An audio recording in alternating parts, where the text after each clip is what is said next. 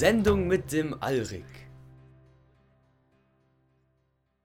Nach Torwall ging die Fahrt der Heimat zu. Der Wellenschaukeln wiegte mich zur Ruhe. Ich hatte einen Traum, so weh und wahr, von Hetman Fenwulf unbesiegter Schar. Mit hundert Ruderern im Fahrermond fuhr er ins Wintermeer, wo Ifirn wohnt, zu suchen den Weg zum fernen Rand der Welt, dort, wo das Wasser von der Erde fällt.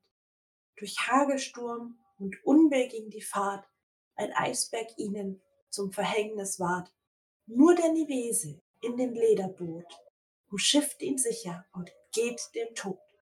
Aus der Bernsteinbucht, wo der Walfisch singt, und Fenwurs Schicksal keiner Kunde bringt.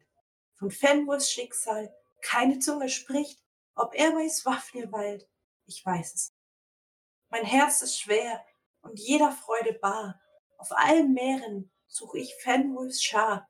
Zehntausend Taler gäb ich gerne her, wüsste ich, dass Fenwulf noch am Leben wär.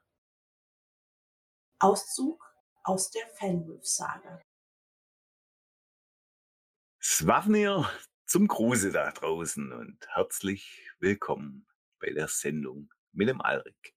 Wir, den einleitenden Worten der Technikelfe sicher schon entnehmen konntet, geht es heute nicht allein ums Swafnir, sondern auch, und das in der Hauptsache um Torwall.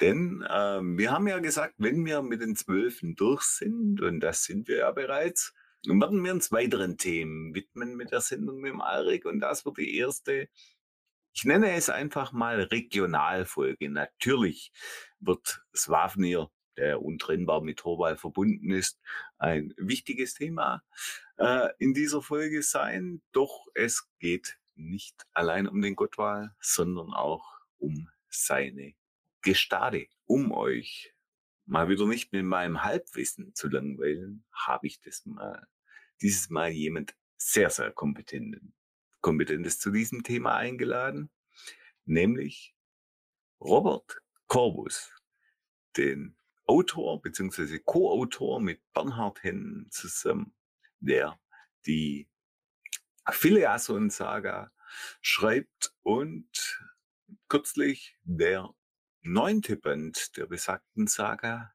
die Echsengötter, erschienen ist.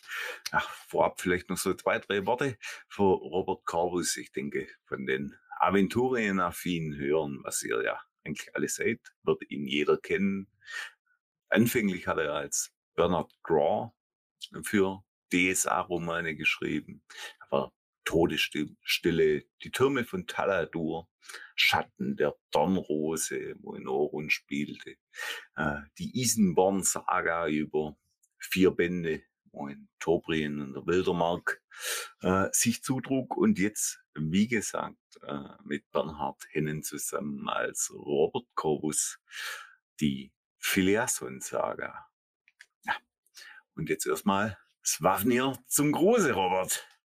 Ja, hier zum Gruß und herzlichen Dank für die Gastfreundschaft an der Feuergrube deines Langhauses. Freut mich sehr, hier zu Gast zu sein. Es ist mir eine Ehre, dich in der Halla des Alriks begrüßen zu dürfen. Und ich freue mich sehr, dass du ein wenig Zeit findest, um mit uns über DSA und über Torwall zu plaudern. Nun, ich denke, die kurze Vorstellung hm, hat äh, vermutlich gereicht. Die meisten werden dich kennen, werden schon eines oder auch einige deiner Werke gelesen haben. Sag uns, wie kamst du zum schwarzen Auge? damals, als ich noch jung war, äh, das müsste tatsächlich das Jahr 1984 gewesen sein. Da gab es noch einen ganz, ganz traditionellen äh, Weg, um zu dem Rollenspiel Das Schwarze Auge zu kommen, nämlich den Spielwarenhandel. Und zwar war es äh, bei mir so, da erinnere ich mich auch noch ganz genau dran, dass es in einer Spielwarenabteilung eines äh, Kaufhauses äh, gewesen ist, dass ich darüber äh, gestolpert bin, beziehungsweise meine Schwester mit mir gemeinsam darüber gestolpert ist. In, in dem äh, Zusammenhang, dass ein Weihnachtsgeschenk anstand. Und da gab es eine äh, Verkäuferin, die also das auch Probe gespielt hatte. Und Rollenspiele waren damals natürlich noch überhaupt nicht bekannt in Deutschland, die uns dann also zunächst mal das Spielprinzip näher gebracht hat und erklärt hat. Und ich habe heute noch in äh, Erinnerung die Illustration des äh, ersten Abenteurers, der dort also vorgestellt wurde, im ich glaube, das müsste das Buch der Abenteuer gewesen sein in der Basisbox, wie der da mit seinem Knüppel steht. Und sie hat dann eben erzählt von Abenteuern und äh, Verliesen, durch die man da, also und Höhlensystemen, die man da erkundet und durch die man sich dort bewegt und Schätze findet und äh, Abenteuer besteht. Und ich nehme an, dass ich ganz große leuchtende Augen hatte. Wir sind dann aber zunächst mal, weil wir in der Familientradition natürlich nicht enthüllt haben, was man so zu Weihnachten kriegt, ohne Kauf dieses äh, Basisspiels abgezogen, lediglich mit einem Werbeheftchen dafür. Was ich nicht wusste, ist, dass meine große Schwester dann nochmal umgedreht ist und es tatsächlich direkt gekauft hat. Das war mir aber nicht bekannt. Ich hatte zunächst mal für einige Wochen nur so ein kleines DIN A5 äh, Werbeheftchen mit acht oder zwölf Seiten oder so. Und dieses Werbeheftchen war tatsächlich das erste Regelwerk, das ich in äh, Gebrauch hatte. Da standen aber natürlich keine Regeln drin, aber diese ähm, Verkäuferin hatte das so lebendig geschildert und hatte meine Fantasie damit so angeregt, dass dann dieses äh, im Wesentlichen aus Bildern bestehende Werbeheftchen dazu gereicht hat, dass ich äh, einen Freund da auch für begeistern konnte und wir dann unser erstes Rollenspiel als reines Erzählspiel äh, gespielt haben, da wir ja keine Regeln hatten, die mit irgendwelchen Würfelwürfen oder solchen Dingen zu tun hatten. Also wir haben wirklich sozusagen Rollenspiel in äh, Reihenform gemacht und uns alles komplett selbst äh, ausgedacht, bis dann Weihnachten kam und damit dann auch die Basisbox äh, tatsächlich unter dem Tannenbaum äh, lag. Und dann hatten wir die erste Spielrunde mit eben diesem Freund und meine Schwester wurde zwangsvergattert als Spielleiterin, hatte überhaupt keinen Spaß daran und hat dann, äh, fand das von Anfang an doof, musste da jetzt aber durch und uns äh, Silvana befreien lassen. Und äh, direkt danach hatten wir dann aber natürlich äh, Feuer gefangen und hatten dann Klassenkameraden und alle begeistert und hatten dann schnell unsere erste Runde für das schwarze Auge. Dann erstmal herzlichen Dank an die Verkäuferin unbekannterweise und an deine Schwester, dass sie dich zum schwarzen Auge gebracht hat, weil ja, sie im Endeffekt dafür verantwortlich sind, dass du so tolle Romane dazu geschrieben hast. Das stimmt, also das ist wirklich eine absolute Kausalkette, die da ihren Anfang genommen hat. Vor allem äh, finde ich äh, den Erzählspielansatz interessant, den du damals mit deinem Freund hm, entwickelt hast. Das ist ja das, was heutzutage die absoluten hippen Spiele sind, Spiele, wo gar nicht mehr gewürfelt wird, wo alles auf der narrativen Ebene erledigt wird, wart ihr wohl deutlich eurer Zeit voraus. Wenn man so will, ja, aber wirklich aus kompletter Unkenntnis heraus. Nun, vielleicht wäre es damals eine Marktlücke gewesen, aber sind wir froh, dass du uns als Autor erhalten geblieben bist. Was war zuerst in deinem Leben? Das Schreiben oder das Rollenspiel? Es ist, äh, hängt davon ab, was man als Schreiben zählt. Was auf jeden Fall sehr, sehr früh war, also solange meine Erinnerung zurückreicht, ist das Geschichtenerzählen. In einer etwas intensiveren Ausprägung, als das so bei meinen Altersgenossen gewesen ist. Also natürlich spielt jeder irgendwie mit irgendwelchen Plastiktieren oder Lego-Männchen oder Playmobil-Männchen oder sowas. Aber das nahm bei mir tatsächlich äh, gewisse epische Ausmaße an, wo ich dann wirklich stundenlang äh, da irgendwelche Geschichten mit durchspielen konnte, die eine durchgängige Handlung auch hatten. Und die allererste Geschichte, die ich äh, mal ähm, ja aufgezeichnet habe, kann man sagen, äh, war also inspiriert von Jimmy's Tierleben, war so eine Tiersendung, die im Wesentlichen aus Afrika berichtet hat, aus der Serengeti, die mich völlig fasziniert hatte. Und da hatte ich dann den Kassettenrekorder meiner Schwester zur Verfügung und habe da eine Geschichte aufgenommen über einen Panther, weil das damals mein Lieblingstier war, der in einem Dschungel gewohnt hat. Und es hatte noch also leichte dramaturgische, also dramaturgisch war noch Luft nach oben, weil natürlich mein Lieblingspanther, der musste dann natürlich immer erfolgreich sein. Also die, die Struktur der Geschichte war eine Aneinanderreihung davon, dass der Panther irgendein anderes Tier sieht und dann reißt. Und dann sieht er das nächste Tier und reißt dieses Tier. Also er gewinnt immer. ähm, aber das war meine erste Geschichte, die ich halt dann auf dieser Kassette da aufgenommen hatte. Und äh, dann in der Schulzeit äh, war es auch bei mir sehr häufig, dass ich die, die Längenvorgabe für die Aufsätze, die wir anfertigen sollten, halt äh, überzogen habe. Also das habe ich dann immer schon sehr gerne gemacht. Und wenn man so diese ersten Gehversuche mitzählt, dann war das Schreiben zuerst. Aber das erste Mal, dass ich eine Kurzgeschichte geschrieben habe, die ich dafür vorgesehen hatte, dass auch andere Leute sie lesen sollen, das war tatsächlich erst, als ich bereits das Schwarze Auge gespielt habe. Nun, auch wenn dein Panther noch nicht die klassische Heldenreise erlebt hat, ähm, hat sicherlich äh, DSA auch so einen gewissen Einfluss auf deinen Schreibstil gehabt. Und du hast ja auch etliche Werke verfasst, jetzt nicht nur klassische Fantasy, sondern auch andere Dinge, Vampirromane und so weiter. Ähm, und vor allem auch Perry Roden ist ja auch ein, glaube sehr bedeutend bedeutender äh, Teil äh, deiner Werke. Aber gerade in deinen klassischen Fantasy-Büchern, äh, wie viel DSA steckt in deinen Nicht-DSA-Werken? Wie viel lässt du dich bewusst oder unbewusst von Aventurien und seinen Helden und Gefilden inspirieren, wenn es um andere Werke geht? Aventurien ist die Fantasy-Welt gewesen, mit der ich mich als erstes mal intensiv beschäftigt habe. Also wo ich wirklich auch nicht nur die Geschichte verfolgt habe, die wir gespielt oder eben gelesen haben, sondern auch wissen wollte, wie das funktioniert, wie das alles zusammenhängt, was wie im Hintergrund die Drähte und die Fäden laufen.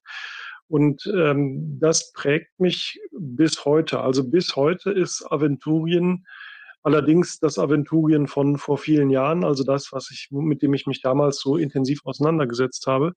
Also diese Art von Aventurien ist für mich immer noch der Maßstab. In dem Sinne, dass ich auch für mich selbst im Grunde immer sagen kann, was bei meinen Romanen jetzt so ist wie in Aventurien und was eben anders ist als in Aventurien. Es gibt so ein paar Sachen, die ich eben sehr sinnvoll und, und gut und schön finde an, an Aventurien, die ich auch wahrscheinlich einfach automatisch übernehme, wenn ich nicht drüber nachdenke. Und es gibt eben Sachen, die mich nicht so überzeugen, wo ich auch äh, immer sagen kann, das ist halt anders in meinen, meinen Werken dann da. Ne? Vielleicht also oft auch deswegen, das ist nämlich auch ein ganz wesentlicher Aspekt, oft auch deswegen, weil ein Roman eben kein Rollenspiel ist und ein Roman ein bisschen andere Anforderungen hat und andere Dinge in den Vordergrund stellt, als das jetzt äh, wichtig ist bei einem Rollenspiel. Also sprich, auch eine, eine sehr gute Romanwelt ist vielleicht total untauglich für ein Rollenspiel. Und eine sehr gute Rollenspielwelt hat vielleicht Aspekte, die in einem Roman äh, eher hinderlich sind. Spielst du eigentlich momentan noch DSA? Nee, das hat sich tatsächlich äh, so entwickelt, dass, dass das eine das andere weggefressen hat. Also ich war lange auch äh, Spielleiter bei Das Schwarze Auge, also auch die Rolle, die am nächsten dran ist, eben sich die Geschichte auszudenken. Das, das war schon das, was ich häufig gemacht habe, auch bei allen anderen Rollenspielen, die wir dann gespielt haben. Ähm, und das ist in direkter Konkurrenz zum Schreiben einer Geschichte. Also ich denke mir da ja auch eine Geschichte aus und muss mich dann relativ früh entscheiden, ist das jetzt was, wo ich den Rahmen abstecke, in dem sich dann die Spieler bewegen können? Oder ist das etwas, wo ich eine, eine spezielle Geschichte drin erzählen möchte und wo ich auch diesen Rahmen optimieren möchte, damit diese Geschichte optimal zur Geltung kommt. Und ähm, das, das beißt sich sehr. Also die Situationen und die ähm, ja das Umfeld und, und die Nebenbedingungen, sage ich mal, die so eintreten, dass ich mich hinsetzen kann und ein Abenteuer entwickeln könnte, sind eigentlich dieselben, in der ich auch den Roman schreiben könnte. Und dann schreibe ich den Roman. Also das ist, da ist es tatsächlich bei mir so gewesen, dass sich das dann äh, Ja, also dass, dass das dann wegdominiert hat. Außerdem kam noch so der Neben- äh, oder der, der andere Effekt ist halt dann einfach durch den, den üblichen Lebenslauf, den man so hat. Man, ich hab, bin halt Rollenspieler ganz intensiv gewesen in meiner Schulzeit, äh, wo wir auch also einen festen Tag in der Woche hatten, an dem wir nicht gespielt haben und die anderen sechs Wochentage waren verplant. Und ähm, das war aber meine Schulzeit. Und irgendwann kommt dann eben das Abitur, wo das in dem der Verteilung nicht mehr so richtig funktioniert. Und nach dem Abitur kam dann bei mir erst Wehrdienst und dann äh, Studium. Und das sind dann eben, dann wechseln ja auch so die, wechselt ja auch so das Umfeld, das man hat. Und da war ich mit dem Schreiben dann aber schon, äh, das hatte mich dann schon so gepackt, dass ich dann nicht mehr den Schwung hatte zu sagen, jetzt suche ich mir oder baue ich mir eine weitere neue Rollenspielrunde auf, weil ich diese ganze Energie dann in das Schreiben gesteckt habe. Was waren, als du noch aktiv gespielt hast, deine Lieblingscharaktere, wie du nicht gerade gemeistert hast? Was war, ja, was waren die, die, die prägendsten Charaktere, wo du am längsten am, am Tisch gespielt hast? Also, wenn ich mich nicht völlig täusche, dann war meine erste Spielfigur ein Elf, Wobei das äh, damals, also ich äh, erwähnte ja, glaube ich, das war 1984, also da gab es noch nicht diese Differenzierung in unterschiedliche äh, Elfenvölker, Waldelfen, Auelfen und so weiter. Das gab es damals noch nicht, es gab einfach Elfen.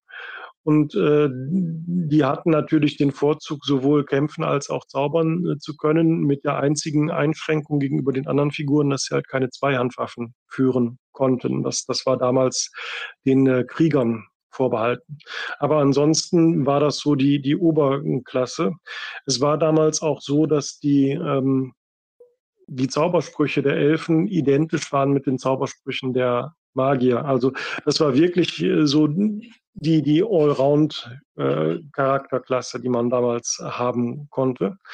Und ähm, ich weiß gar nicht wieso, aber beim ersten, irgendwie hat mich das am Anfang auch sehr angesprochen und ich habe dann eben äh, Elfen gespielt und später in aller Regel sowohl bei das Schwarze Auge als auch bei anderen äh, Rollenspielsystemen ähm, gerne auch äh, Magier, weil ich da äh, diese Figuren oft dann auch so anlegen konnte, dass die einen inneren Konflikt hatten. Also dass sie so, dass nicht ganz klar war, ist das jetzt ein Mensch, der Magie beherrscht oder ist das jemand, der von Magie besessen ist. Das, das war so ein Motiv, das mich in dem Alter sehr äh, fasziniert hat, dass, dass das also äh, eigentlich jemand ist, der so ein Stück weit auch seinen freien Willen verloren hat und an diese mystischen, magischen, okkulten Kräfte, die damals äh, übrigens auch in den Jugendzeitschriften immer gerne diskutiert wurden, ähm, dass, dass der darf, der Sache eben ein Stück weit auch äh, verfallen ist. Und das hat eben schöne äh, Konflikte innerhalb so einer Figur dann auch äh, gegeben. Und dann habe ich eben gerne Magier gespielt. Und ich glaube, am Ende meiner aktiven Rollenspielzeit war es dann so, dass tatsächlich Krieger so ein, in verschiedenen Geschmacksrichtungen, ähm, dass ich da eine gewisse Sympathie für ent, entwickelt hatte. Also so, so Leute, die weniger mit sich selbst beschäftigt sind und mehr so nach außen hin äh, agieren. Solche Figuren habe ich dann aber allerdings erst so am, am Ende meiner meiner aktiven Rollenspielkarriere, die habe ich dann auch ganz gerne gespielt. Was eine interessante Wandlung ist, also quasi vom inneren Konflikt in den äußeren zu wechseln. In den meisten Fällen kenne ich es so, dass man eher mit dem äußeren Konflikt, weil er einfach simpler darzustellen ist, anfängt, bevor man die innere Zerrissenheit eines Charakters erkennt und diese dann bespielt auch. Ja, also das, das, ist, das ist schon, schon richtig. Also es, wenn ich das in meinem Umfeld beobachte, ist auch der, der von dir aufgezeichnete Pfad derjenige, der häufiger gegangen wird. Aber bei mir war es halt äh, so rum. Also das äh, weiß nicht warum, aber war halt so der Fall.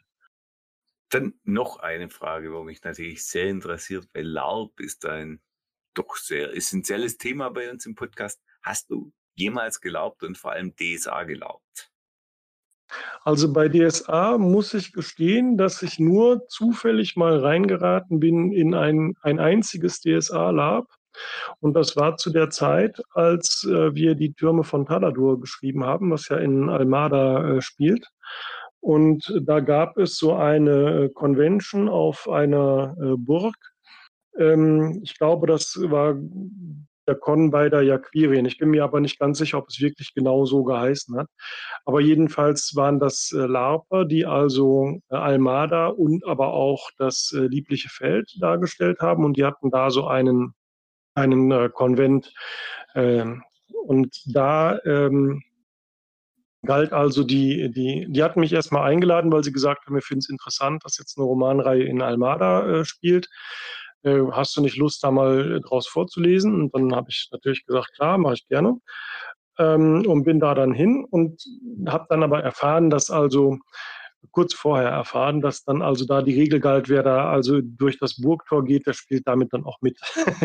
und dann habe ich dann eben so einen äh, reisenden äh, Schreiberling habe ich dann da äh, gespielt. Ähm, ich weiß nicht, ob dir äh, der Begriff Follow was sagt, dieser Verein Follow, Fellowship of the Lords of the Lands of Wonder? Das sagt mir jetzt nichts. Sagt dir nichts. Ist auch nicht groß. Also es äh, sind ein paar hundert Leute und ähm, sind aber in, also dieser Verein, die Leute sind natürlich jetzt ein bisschen, das Personal ein bisschen gewechselt. Das waren aber so die Fantasy-Pioniere in Deutschland. Sind damals hervorgegangen aus dem Science-Fiction-Club Deutschland oder zumindest aus dem Science-Fiction-Fandom, haben das erste Rollenspiel auf deutschem Boden gespielt, sagt man zumindestens. Werner Fuchs war da auch mal so im Umfeld, ist aber nie da beigetreten. Und äh, unter anderem ist aus diesem Verein heraus äh, Midgard entstanden. Das ist ja auch ein recht bekanntes Rollenspiel. Die erste, ähm, also früher in den ersten Midgard-Ausgaben hieß diese Welt von Midgard, hieß Magira. Magira ist die Welt von diesem Fantasy-Club. Und der bietet eben verschiedene Möglichkeiten, dort kreativ tätig zu sein und unter anderem äh, eben auch so eine Lab-Vorläufer-Version, so ganz, ganz sachte. Ich glaube inzwischen, ich bin da nicht mehr Mitglied, aber inzwischen machen die auch echte kleine Labs. Jedenfalls das Haupttreffen dieses Vereines ist einmal im Jahr eine Woche lang. Da mietet man dann so eine Burg und äh, es ist üblich, dass man dort auch in Gewandung auftritt. Also da komme ich jetzt wieder zum Thema. Deswegen hatte ich nämlich eine Gewandung, äh, als ich da bei diesem äh, Con der beiden Jaquirien, wenn das denn so hieß, ähm, als ich da dann gewesen bin, da hatte ich dann also so ein bisschen so einen Umhang, Wappenrock und sowas. Also das konnte ich mir dann schon anziehen und konnte dann da ähm, teilnehmen dann damit dann auch. Ne? Aber was ich tatsächlich intensiv äh, gespielt habe, nämlich in der Zeit, als ich dann äh, nach Köln gezogen bin, also Anfang der 2000er, war hier in, in Köln Vampire Live. Also das war tatsächlich das, was ich äh, ein Jahr lang oder sowas oder vielleicht sogar noch länger, äh, also wirklich intensiv gespielt habe. Also steht das Potenzial zum DSA-Laub noch offen? Erstes Blut hast du ja geleckt und vielleicht findest du irgendwann den Weg in die DSA-Laubszene, weil der Weg lohnt sich, äh, ist ja auch eine sehr kleine, überschaubare Community, aber also mir persönlich gibt es immer sehr viel, ähm, weil es einfach Aventurien noch greifbarer macht, weil man es ja, 24-7 3D und in Farbe äh, um sich hat. Das ist auch so. Also das ist auch, äh, man begegnet ja oder ich begegne ja auch äh, einigen der, der Laper im Zusammenhang damit, wenn ich jetzt auf so eine Ulysses Convention gehe oder sowas, dann sind die ja auch oft da. Und mich hat das auch sehr beeindruckt. Da war diese Convention, diese Radcon war, ich glaube, in Dortmund auf jeden Fall im Ruhrgebiet irgendwo. Und da hatte eine DSA-Laperin so ein Raya-Zelt aufgebaut und äh, hat da also dann äh, den Leuten dann Kekse angeboten und die und äh, hat denen einfach eine, also eigentlich Freude geschenkt, was ja so diesen Raya-Kult äh, ausmacht. Ne? Also man konnte da mal so zur Ruhe kommen, konnte sich so ein bisschen ausruhen, die hat sich alles angehört und dann hat dann eben dann auch äh, ja eben Kekse angeboten und sowas. Ja. Und das, das fand ich wirklich äh, toll, toll gespielt. Und wenn man in diesem Zelt war, dann war man auch wirklich, äh, wie du es eben jetzt ja auch gerade dargestellt hast, so umgeben von Aventurien. Man hat aventurische Luft geatmet. Das war eine ganz äh, tolle Sache. Und man, man lernt eben auch wirklich im Lab ähm, so, so eine gewisse Sensibilität für dieses in der Situation sein. Das wirst du bestimmt auch kennen, wenn man in so einem engen Gang in einem Kellergewölbe unterwegs ist, dann kann man nicht mit einem Langschwert kämpfen. Das geht nicht. Also das, man kann nicht ausholen mit der Waffe, weil die ständig gegen die Wände oder gegen die Decke knallt. Das funktioniert halt nicht. Das ist aber was, da denkt man, oder ich zumindest, habe damals, als ich äh, eben als Teenager das ans Pen und Paper gespielt habe, über so eine Problematik überhaupt nicht nachgedacht. Also da hätte man mir auch sagen können, ich nehme die helle Bade mit unten in den Keller und fuchtel damit dann darum. Ne? Das macht es ja auch interessant, so dieses Erleben. Aventurien erleben. Ähm, wenn du denn dir eine Region in Aventurien oder mehrere zum Erleben aussuchen könntest, welche wären das? Was sind deine aventurischen Lieblingsregionen? Ich glaube, das ist ein bisschen, ähm, ähm das müsste ich differenzieren. Also wenn ich selbst äh, da leben, ich sage jetzt mal überspitzt, leben müsste, ja, dann äh, wäre es wahrscheinlich äh, Aranien oder äh, das liebliche Feld oder vielleicht auch Almada, also so diese höher zivilisierten äh, Regionen. Das ist aber nicht unbedingt äh, zwangsläufig das, wo ich jetzt sage, das ist das, worüber ich am liebsten schreibe und wo ich jetzt die, die interessantesten und spannendsten Geschichten äh, finden würde. Das wäre nämlich bei mir tatsächlich Maraskan. Das ist auch ein großer Unterschied zwischen äh, Bernhard Hennen und mir, wo wir uns sehr gut ergänzen, wenn wir jetzt gemeinsam die Phileason-Saga schreiben, dass Bernhard sehr gerne und auch mit Hingabe und unglaublicher äh, Energie und Geduld äh, historische Vorbilder recherchiert und einbringt. Das macht er unheimlich gern und da kennt er sich auch extrem gut aus und ist ja auch äh, entsprechend äh, durch sein Studium vorgebildet. Während ich äh, tendenziell derjenige bin, der halt sagt, so eine freischwebende Kultur, wo man sich alles irgendwo ausdenkt und, und frei agieren kann und dann aber natürlich mit den Konsequenzen dessen, was man da ausgedacht hat und sich gesetzt hat, dann auch leben muss, das reizt mich eigentlich noch mehr. Und das ist halt bei Maraskan der Fall. Das ist ja so die menschliche Kultur, die eben kein eins zu eins Vorbild hat in der irdischen Historie mit Preiset die Schönheit und diesen ganzen Sachen da. Das, das gefällt mir sehr, sehr gut. Und mir gefallen auch sehr gut diese sehr exotischen Kulturen, wie wir die jetzt auch in unserem aktuellen Phileason-Roman Echsengötter haben, mit den Geschuppten, also wie die zusammenleben, was die für eine Einstellungen haben, was deren Träume sind, was deren Limitierungen äh, auch sind durch ihre im Wortsinne Kaltblütigkeit. Ähm, das fasziniert mich auch völlig, aber so als äh, Sklave im Tal der Tempel zu leben, fände ich dann auch doof. Also schreiben tue ich da gerne drüber, aber hinträumen würde ich mich da jetzt nicht. Ja, ja gut, das ist das ist ganz klar immer zu sehen, weil ein Kontinent wie Aventurien tatsächlich funktionieren würde und ob es da wirklich dann so schön und so lebenswert wäre, wie sich es manchmal in unserer Fantasie zeigt oder auch so, so schrecklich wie unsere Fantasie das manchmal abbildet. Man weiß es nicht genau. Aber offensichtlich Aranien, Horasreich, Almada, die Region, wo ein guter Wein wächst, dort wärst du wohl gerne zu Hause. Ja, also dem wäre ich durchaus zugeneigt. Das ist auch tatsächlich so, dass ich in, ähm, in Realita, also in der echten Welt, bin ich ein großer Freund von äh, spanischsprachigen Ländern. Also das äh, gefällt mir grundsätzlich gut, diese spanische Kultur. Und das hat man ja bei Almada, ist man da ja schon sehr nah dran.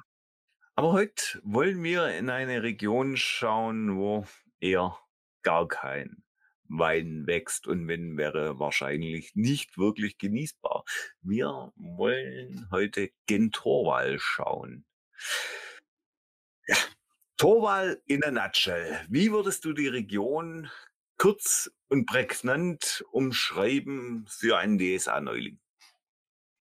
Also Torwal ist äh, das Land der Freien kann man eigentlich sagen. Was auch daran liegt, das unterschätzt man vielleicht oft, wie sehr so ein, ein Land, eine Geografie äh, seine Bewohner prägt. Also wir haben diese ganz, ganz großen, riesigen, dunklen äh, Wälder. Wir haben die Steilklippen, die von Stürmen umtost sind. Wir haben vor allem auch die ganz, ganz, ganz langen Winternächte, weswegen wir eine große Tradition von Geschichtenerzählern haben. Das kommt mir natürlich sehr entgegen, die dann eben um die Feuergrube herumsitzen, wenn man eben einfach diesen Winter durchstehen muss, gemeinsam in der Gemeinschaft im Langhaus. Und äh, und dann eben diesen Geschichten, den, sowohl den Sagas als auch den Dingen, die eben auf den weiten Fahrten, die die Torwaler unternehmen, den weiten Seereisen, die sie als Volk der Seefahrer Unternehmen, wo man diesen Geschichten dann auch lauschen kann und wo das dann auch weitergegeben wird und was dann auch zur Identität dieser Menschen auch beiträgt, diese, diese lange, lange, lange Geschichtentradition, die sie dort haben. Und natürlich, wenn ich jetzt einem absoluten Neuling das erkläre, dann ist das Schlagwort natürlich Wikinger. Das, ich glaube, das darf nicht fehlen, wenn man Torwahl jemandem nahe bringt. Zumindest äh, das romantisierte Bild der Wikinger. Torwall ist groß. Torwall ist eine der, zumindest geografisch gesehen von der Ausbreitung her betrachtet, größten Regionen Aventuriens. Torwald ist rau und wild und in großen Teilen unwirtlich, aber doch von faszinierender Schönheit. Was sind die prägenden Landschaften und welche Orte sollte man auf einer Torwallreise im touristischen Sinne unbedingt besucht haben? Ja, also es gibt erstmal zwei Städte, mit denen ich beginnen würde auf der Torwahlreise, um die ganze Sache auch nicht zu hart für den Einstieg äh, zu machen.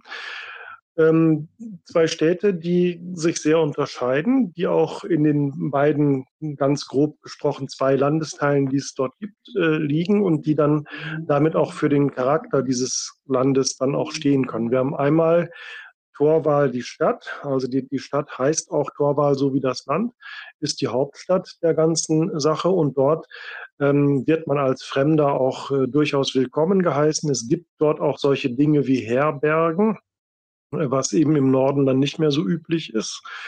Ähm, es gibt aber auch die typisch torwalsche Siedlungsform mit diesen Langhäusern, wo die Sippen zusammen äh, wohnen. Man findet eben aber auch noch viele Fremdlinge. Man ist sehr offen für Handel und Wandel und diese Dinge. In Torwal steht die große Kartothek wo also die Entdecker, wie zum Beispiel ein gewisser Aslai Filiasson, viel dazu beigetragen haben, dass dort also die umfangreichste Kartensammlung Aventuriens äh, zu finden ist, so ein bisschen wie in der Royal Society in unserer Welt eben. Und man kann dort also in, mit einer gewissen Sanftheit äh, die, die torwalsche Kultur schon mal so ein bisschen kennenlernen. Und die Ergänzung dazu ist dann Olport. Und Olport ist äh, zunächst einmal schon in der Hafeneinfahrt so angelegt, dass da so ein riesiger, steiler Felsen äh, in dieser Hafeneinfahrt steht. Wenn dann äh, Sturm ist, wenn man dort ankommt, dann möchte man natürlich in den sicheren Hafen einlaufen zwischen den Steilklippen hat dann aber die Schwierigkeit, dass man an diesem Effert-Pfeiler, so heißt der, erstmal äh, vorbei äh, muss.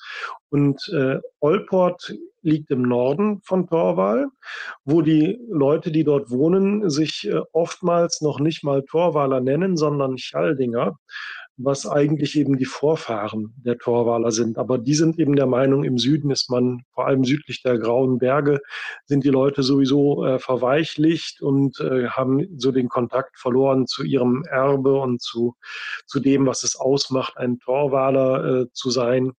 Und das wirklich Traditionelle, das findet man dann eben in, in Olport. Und da sind eben Herbergen und solche, solcher Schnickschnack, Tavernen und so ein Kram, das ist da alles sehr selten. Denn ein Torwaler, der in eine torwalische Siedlung kommt, der geht zu einer Otayasko, also einer Sippengemeinschaft und findet dort Aufnahme in deren Langhaus, also nimmt deren Gastfreundschaft in Anspruch, bringt dafür seine Geschichten mit, bezahlt also praktisch mit den Geschichten, die er erzählt oder damit, dass er eben mithilft dann äh, dort mit den Tätigkeiten, die dort gerade anstehen. Und Olport ist auch ein Zeugnis dafür, dass es die zivilisierten Reiche nie so geschafft haben, Torwahl zu äh, bezwingen. Es gibt zwar so eine Zwingenburg, aber das war dann letztlich so, dass die Mittelreicher dann sich nicht mehr getraut haben, ihre Burg zu verlassen, also über dieser Stadt thront. Man riecht äh, die Torffeuer, die dort äh, brennen von den umgebenden Mooren. Deswegen hat man dort viel Torf, mit dem man heizen kann. Und vor allem ist äh, Olport auch bekannt für die Runa Jasko, die also drei ganz große Traditionen von äh, der Torwaler vereint. Ähm, neben der Magie, die dort äh, gelehrt wird, auch den Schiffbau und die äh, Skaldenkunst. Das sind also auch ganz wichtige Dinge. Und die Skalden sind äh, nicht nur die Sänger, also eigentlich äh, ist die Gesangeskunst nicht besonders kunstvoll, allerdings mit Leidenschaft durchaus in, in Torwahl vertreten. Ähm, aber sie sind eben auch die Geschichtenerzähler, sie sind auch die Rechtskundigen, sie sind diejenigen, die eben die Traditionen kennen, die wissen, wie früher Recht gesprochen wurde. Und insbesondere sind sie diejenigen, die sich mit den Runen auskennen.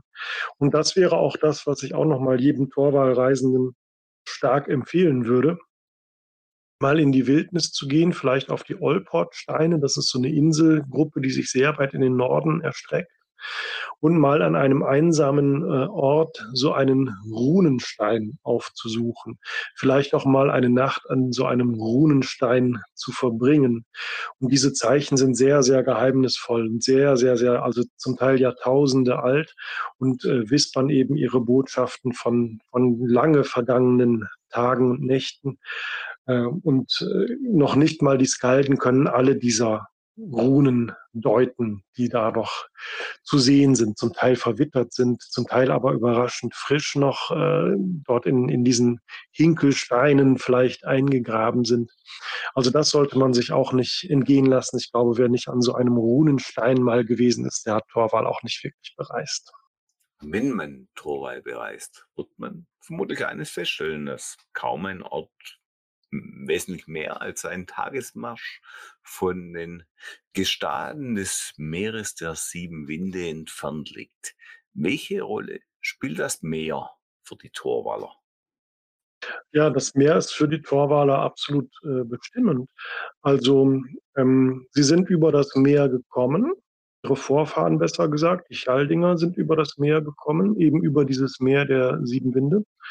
Und ähm, von einer einem, einer sagenhaften äh, Heimat aus, von dem Güldenland, äh, das kaum jemand äh, heutzutage noch bereist, weil zwischen Aventurien und dem Güldenland der fürchterliche Effertswall liegt, den man dafür überwinden muss. Aber es ist dadurch vielleicht sogar noch mehr mystifiziert als der Ursprung der Torwaler. Auf diesem Meer, auf dieser Überfahrt haben sie ihren Gott getroffen. Nachdem sie ihre alten Götter zurückgelassen haben, haben sie den Gott, der jetzt äh, das Leben in Torwal bestimmt, auf diesem Meer äh, getroffen.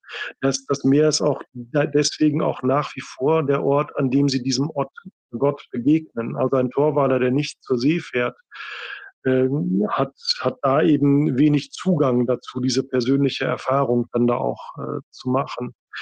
Ähm, das Meer ist äh, das, was die Torwaler in, in weiten Strecken ernährt. Wenn man jetzt an Fischfang äh, zum Beispiel denkt, der da natürlich auch wichtig ist, aber vor allem eben auch an äh, die Handelsreisen. Die Torwaler sind also äh, Leute, die, die weit, weit in den Süden fahren, um waren zu tauschen und zum Teil so weit fahren, dass sie noch nicht mal in einem Jahr zurückkommen, dass sie also Dörfer und Siedlungen errichten, die dann nur für einen Winter vielleicht gedacht sind, dann ihre Reisen fortsetzen. Und äh, manche bezahlen dann eben auch nicht mit, mit Silber, sondern mit äh, Eisen, würde George R. Martin wahrscheinlich jetzt äh, schreiben. Also auch die Plünderfahrt ist etwas, was in Torwal absolut eine angesehene Profession ist ja, und was man da auch, auch macht. Und auch das findet eben auf dem Meer statt oder über das Meer äh, statt. Und äh, so prägt eben dieses Meer auch das, das Denken, das Sehnen und das Leben äh, der Torwaler. Also es ist ein Volk von Seefahrern. Es ist auch ein Volk von sehr, sehr äh, begabten äh, Seefahrern. Also sowohl was die Navigationskunst als auch was den Schiffbau angeht, sind die da absolut äh, top. Ja. ja, wo du gerade die Seefahrer ansprichst, ähm, da gibt es ja ein paar recht bekannte. Der eine, der heißt Phileason und dann war dann noch so ein anderer, irgend so ein Einäugiger. Ich glaube, du kennst dich mit den beiden recht gut aus. Ja, also ähm, Asleif äh, Phileason begegnen wir als die Freunde des äh, Universums von Das Schwarze Auge zu einer Zeit, wo er schon gut 30 Jahre alt ist, 33, glaube ich, müsste gewesen sein. Und da hat er sich schon einen großen Namen gemacht als Seefahrer und zwar in der speziellen Ausrichtung des Entdeckers. Wir hatten ja vorhin äh, das Thema mit der Kartothek der obersten Hetfrau.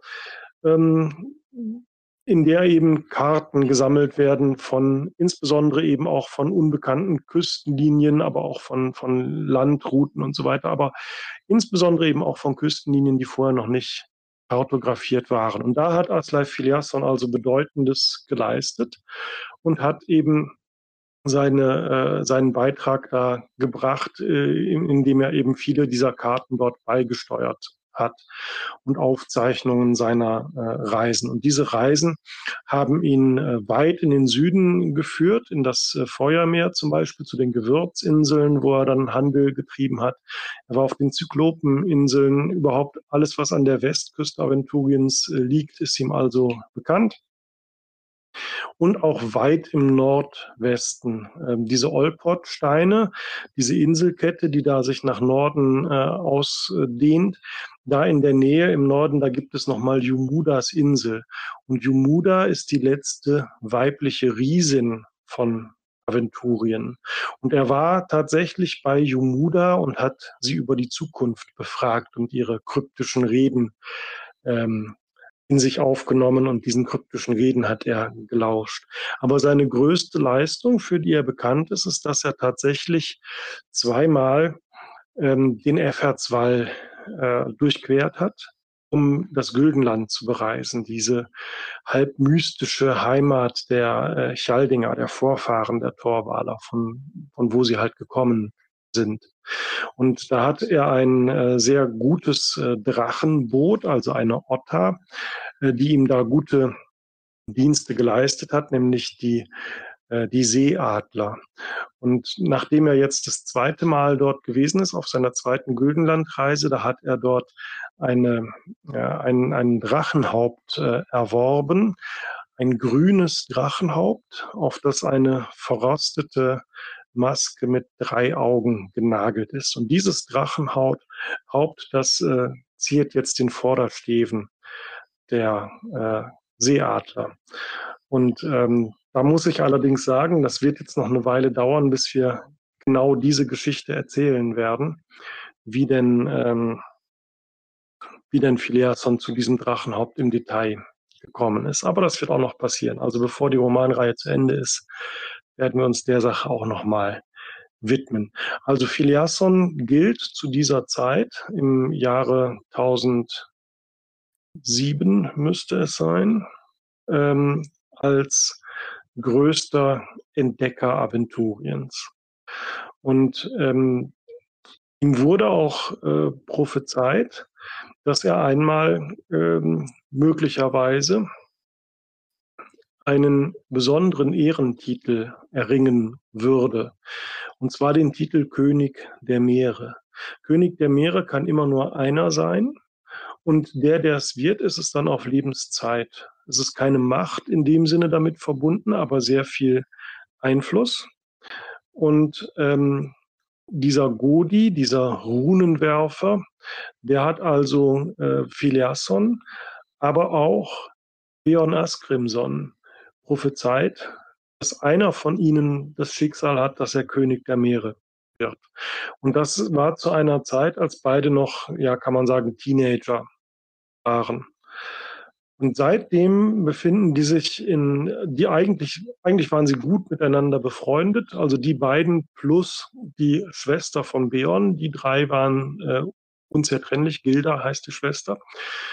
Ähm, aber dann ist etwas äh, passiert, das wir auch schon mehrfach angedeutet haben in der Romanreihe, dass nämlich die Schwester von Björn zu Tode gekommen ist.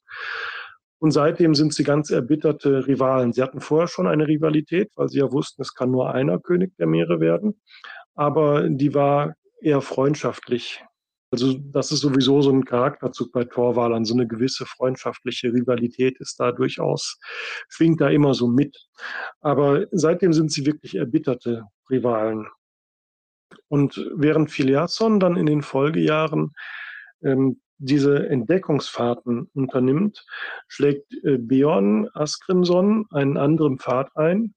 Und zu dem Zeitpunkt, wo unsere Geschichte einsetzt, wo die Phileason-Saga mit nordwärts mit dem ersten Band einsetzt, ist ähm, Beorn Askrimson der gefürchtetste Plünderfahrer Aventuriens, vor dem also keine Küstensiedlung und kein Schiff äh, sicher sind, der also die große Schatzkammer des mächtigen Al-Anfa, nämlich Porto Paligan, ausgeplündert hat. Ähm, er hat immer, ist immer großes Risiko gegangen, was auch dazu geführt hat, dass er ein Auge verloren hat auf seinen Plünderfahrten. Und zwar durch einen äh, Sklavenhändler. Und ähm, das hat einen gewissen Hass in ihm äh, geweckt auf alle Sklavenhändler. Und daher kommt sein Beiname der Blender. Also er neigt dazu, dass äh, wenn ihm Sklavenhändler in die Hände fallen, dass er die dann blendet, also ihnen das Augenlicht nimmt. Mindestens ein Auge, so wie er selbst auch ein Auge verloren hat. Aber zeitweise oder wenn je nachdem, wie er so drauf ist und was das so für ein Sklavenhändler ist, auch gerne mal beide. Und damit hat er so sowas wie eine Fehde mit diesem äh, genannten sehr reichen Stadtstaat Al-Anfa, der eben seinen Reichtum zu einem gewissen Teil auch äh, dem Sklavenhandel ähm, verdankt. Also er ist in dem Sinne eine komplexe Figur, weil er durchaus so einen ganz dunklen Aspekt hat. Plünderfahrer sind eben nicht so die netten Leute von nebenan.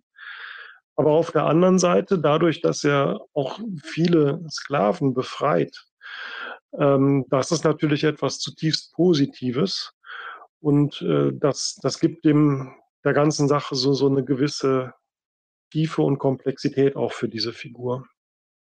Und jetzt ist es so, dass äh, mit dem Einsetzen unserer Geschichte die oberste Hetfrau, das kann man sagen, ist so die Chefin der Torwaler, wenn man so möchte, dass die also entscheidet, äh, ich habe jetzt genug von dieser Dauerfehde zwischen Asleif Filiasson und äh, Björn Askrimson. Da gibt es noch einen anderen Faktor im Hintergrund, aber das ist jetzt vielleicht nicht so entscheidend. Auf jeden Fall, sie hat genug von dieser Fehde. Das muss jetzt entschieden werden. Aber wir wollen das nicht so machen, dass wir jetzt einfach losen oder dass wir uns beraten und sagen, dieser oder der andere soll jetzt König der Meere werden, sondern wir wollen das so machen, äh, dass die sich beweisen sollen, dass sie also sich würdig erweisen sollen für diesen Titel. Und das müssen echte Helden sein. Wenn das also kein echter Held ist, dann äh, brauchen wir eben gar keinen König der Meere. Also das ist schon mal völlig klar. Und da einigt man sich darauf und macht es so, innerhalb von 80 Wochen sollen die, diese beiden Kapitäne die bekannte Welt umrunden, sprich den Kontinent Aventurien und sich dabei zwölf heldenhaften Aufgaben stellen. Und wer die meisten dieser Aufgaben erfolgreich äh, absolviert, derjenige wird dann ausgerufen zum König der Meere.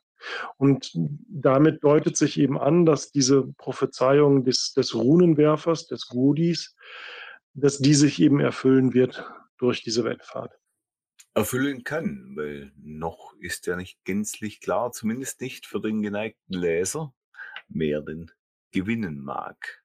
Ja, aber der Godi hat ja nur gesagt, einer von beiden wird es werden. Ne? Und ähm, es könnte Beon sein, es könnte Asla Filiasson sein. Ähm, es könnte auch keiner sein von der Wettfahrt her, aber dann hätte sich der Godi geirrt. Kommt auch mal vor. Aber sagen wir mal, der Gudi irrt sich nicht, dann muss einer von den beiden am Schluss nicht der Meere sein. Steht eigentlich schon fest, wie viele Bände es geben wird? Ja, weil äh, wir es so machen. Ähm, dass wir uns an der Abenteuerkampagne, die Filiasson-Saga, die ab 1990 erschienen war, äh, orientieren. Die hat nämlich der Bernhard geschrieben. Also Bernhard hat damals diese Abenteuer geschrieben. Die sind erschienen in äh, vier Bänden und in jedem Band waren drei Abenteuer enthalten, sodass man auf zwölf Abenteuer kommt. Und wir adaptieren äh, jedes Abenteuer mit genau einem Roman. Jetzt ist der neunte Roman erschienen. Das heißt, uns fehlen noch drei, um auf die zwölf zu kommen. Und das ist auch der Plan. Also es sollen zwölf Romane werden. Ähm, und damit ist, also das, das ist bislang auch immer so gelungen, dass wir also einen Roman mit äh, oder ein Abenteuer mit einem Roman umgesetzt haben. Wobei ähm, man da vielleicht noch dazu sagen äh, darf, ähm, es gibt ein Abenteuer, das sehr viel umfangreicher ist als alle anderen in dieser Kollektion, in dieser Kampagne, nämlich die Inseln im Nebel. Da geht es um eine verzauberte Welt, in der äh, die, äh, die Elfen seit Jahrtausenden praktisch unter sich äh, sind und da so eine Hochkultur errichtet haben, eigentlich sogar mehrere Kulturen. Aber auf jeden Fall sind die Elfen dort die, die beherrschende äh, Spezies und ihre Kultur ist dort äh, dominant. Und das ist sehr stark ausgearbeitet und deswegen sehr umfangreich. Jetzt ist es aber auch schon in der Abenteuerkampagne so, dass sich die Wege von ähm, Aslai Filiasson und Beon dem Blender zum Ende des siebten Abenteuers hin trennen. Während Aslai Filiasson weiter der Route durch Aventurien oder um Aventurien herum, wie man das auch immer sehen möchte, während er dieser Route folgt, wird Beon äh, der Blender entrückt und ist dann schon auf den ähm, Inseln im Nebel. Und im Unterschied zum Abenteuer, wo also die ähm, Spielerfiguren ausschließlich äh, sich in der Mannschaft von Aslai Filiasson wiederfinden und mit ihm gemeinsam dort diesen Wettkampf bestreiten, ist es in den Romanen so, dass wir auch einen starken Fokus legen auf äh, Beon dem Blender. Das heißt, wir erzählen nicht nur die Geschichte von Aslai Filiasson, wir erzählen zusätzlich auch die Geschichte von Beon dem Blender. Und äh, deswegen ist dann der, sind dann der achte und neunte Roman ähm, nicht exakt die, die Wiedergabe des jeweiligen Abenteuers, sondern es ist mehr als das. Wir haben neben dem Abenteuer, das den Spielern dann schon bekannt ist, noch den Beorn-Teil, der sich an einem Schauplatz abspielt, der erst im zehnten Abenteuer eigentlich zum Tragen kommt. Also insofern haben wir da eine Erweiterung. Auf den ersten Blick, du hattest ja es vorhin auch schon, wo es darum ging, Torwall in a nutshell, ähm, wirken die Torwaller wie die Wikinger Aventuriens. Ähm, wo trifft dieses Klischee uneingeschränkt zu und wo sind die signifikanten kulturellen und gesellschaftlichen Unterschiede äh, zu den historischen Wikingern? Also das hängt im Wesentlichen, glaube ich, äh, an der äh, also zunächst mal als, als ersten Wurf würde ich wirklich sagen, wenn man sich die Wikinger vorstellt, ist man schon mal richtig, grundsätzlich. Ne? Also man ist da dann nicht irgendwie falsch abgebogen oder so. Das sind schon, ist schon eine Wikinger-Adaption für äh, Aventurien. Und die wesentlichen Unterschiede ergeben sich durch die Einbettung in, in den jeweiligen Kontext, der bei diesen Kulturen dann eben äh, beobachtet werden kann. Also die Orwaler leben eben in einer Welt, in der Magie etwas Reales ist. Und das hat natürlich erhebliche Auswirkungen. Also man hat dann eben Magierschulen, man hat eben Magier, die auf den Schiffen den Wind äh, anheizen oder beruhigen können, die Wellen beruhigen können, diese, diese Dinge. Das funktioniert da ja alles in Aventurien und entsprechend gibt es da Traditionen in Torwal, die es in dieser Form äh, auf der Erde natürlich nicht gegeben hat.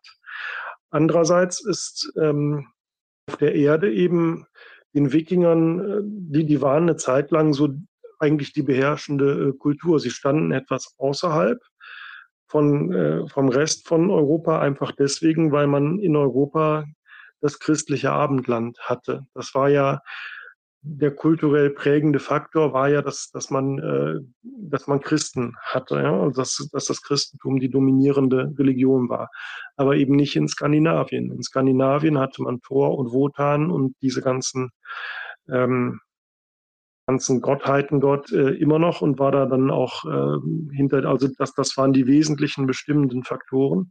Und entsprechend hatte man eine, ähm, so eine gewisse Gegensatz, Gegensätzlichkeit von Skandinavien oder eben den Wikingern gegenüber allen anderen. Und das war, wenn man sich so die Berichte aus der Zeit anliest, das war der Horror. Also das waren, das, das waren so die Dämonen, die über, über die Leute hergefallen sind. Und da spielt natürlich auch so der, der Schiffbau eine ganz wesentliche Rolle. Damals, das, der, der Schiffbau an sich ist auch in Torwall übernommen.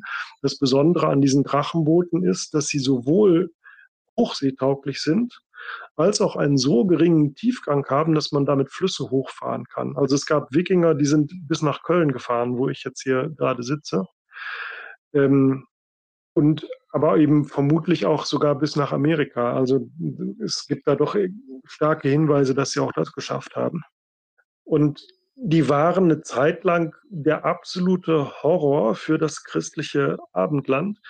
Ähm, wo man, wo man wirklich Panik hatte. Also die Wikinger kommen, das, das war der absolute Panikruf äh, und hat dadurch natürlich auch so dieses christliche Abendland äh, stark zusammengeschweißt irgendwo, dass man da so einen, einen Gegner hatte. Aber sie waren sehr, sehr, sehr stark. Also haben da Plünderzüge unternommen mit Hunderten von Schiffen äh, zum Teil. Das hat man auch in Aventurien durchaus ein bisschen nachgestellt, dass man gesagt hat, es gibt eben diesen Dauerkonflikt mit dem Horasreich dort. Aber was man, was vielleicht auch gar nicht so bekannt ist, also die, diese Wirkung der äh, Normannen oder der äh, Nordmannen, wenn man so will, oder der ähm, der Wikinger, die haben erhebliche Spuren hinterlassen, also sowohl als Siedler dann auf den britischen Inseln, aber auch Russland. Russland heißt Russland, weil es von den Rus, den Ruderern, also den Wikingern gegründet wurde, die dort die Flüsse hochgefahren sind. Und man kann auch nachweisen anhand von äh, Silbermünzen, die eine gewisse Prägung haben, dass sich das Handelsnetz dieser äh, Wikinger bis nach Persien gezogen hat. Man hat sie als Söldner gefunden im Mittelmeerraum. Also das waren eben hochgewachsene Leute, sehr kräftige Leute, die hat man gerne genommen als Söldner, ähm, die dann da auch äh, die Garde von, äh, von wesentlichen Adligen dort äh, gestellt haben und solche Dinge. Und diese Art äh, von, von Prägung, die dann auch so ein gewisses kulturelles Selbstverständnis mit sich bringt, dass man also ganze Riesenreiche etabliert äh, oder auch so die, die große gefürchtete Plünderseemacht äh, der Welt ist. Das haben die Torwaler natürlich nicht. Also das ist, das kann man dann sagen, das liegt aber auch so ein bisschen an verschiedenen Faktoren, die mit der Logik einer Rollenspielwelt zu tun haben.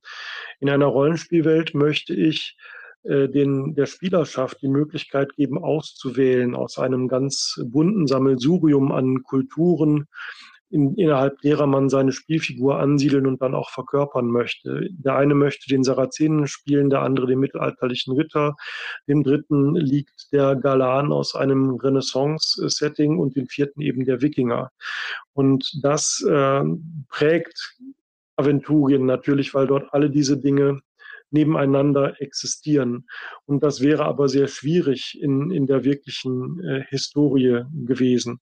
Denn äh, so gut diese Drachenboote auch sind und so, so bewundernswert die Art, wie die gebaut sind und die Meisterschaft in diesem Schiffbau gegen eine Galeasse oder so etwas, äh, wenn die sich auf hoher See begegnen oder eine Galeone oder irgendwie so einen, so einen weit entwickelten Schiffstyp, äh, da haben die natürlich keine Chance. Das ist klar. Also das, da, da stößt das irgendwie so an seine Grenzen und das muss man, glaube ich, auch einfach dann mal bewusst ignorieren, wenn man das Spiel dann auch genießen möchte, das Rollenspiel dann auch genießen möchte.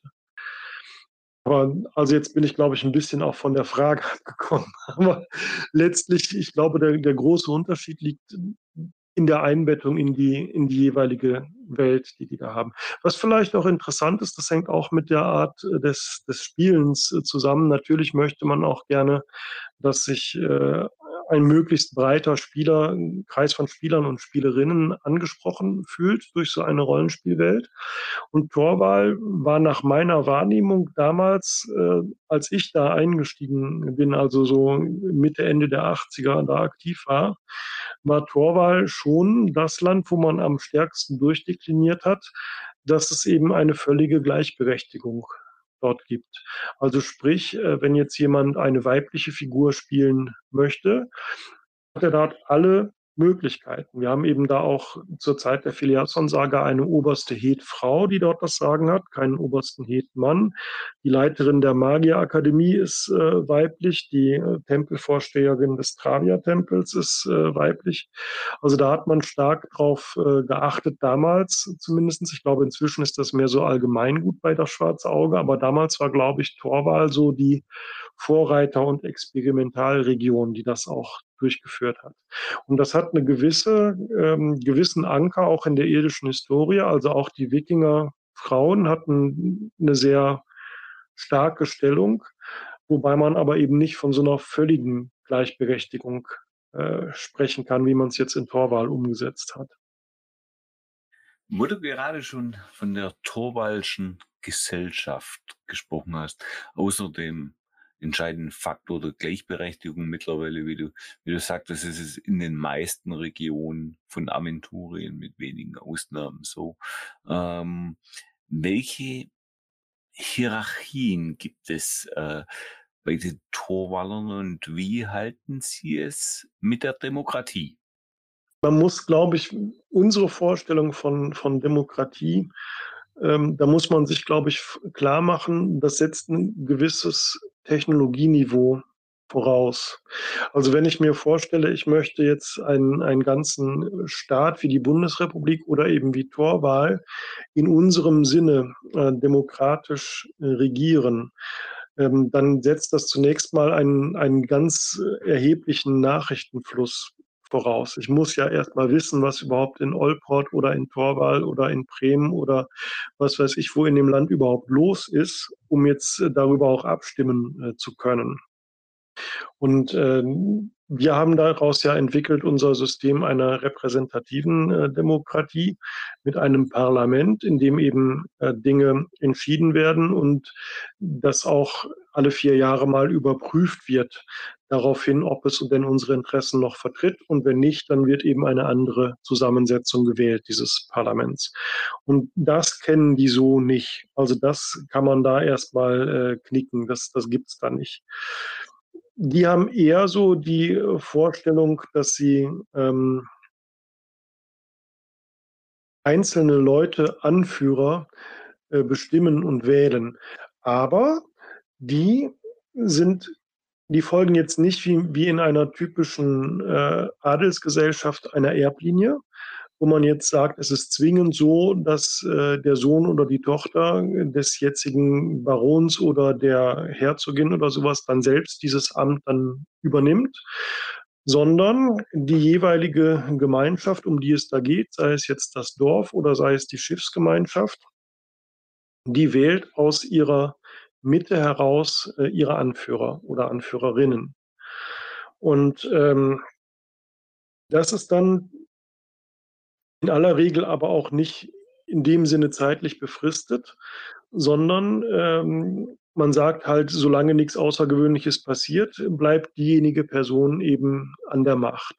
Und das Außergewöhnliche, was passieren kann, ist, dass man sagt, wir berufen eine Versammlung ein und setzen den ab und ersetzen ihn durch jemand anderes. Oder auch durchaus, äh, das ist ja auch so ein torwalscher Wesenszug, jemand fordert den raus und haut den weg.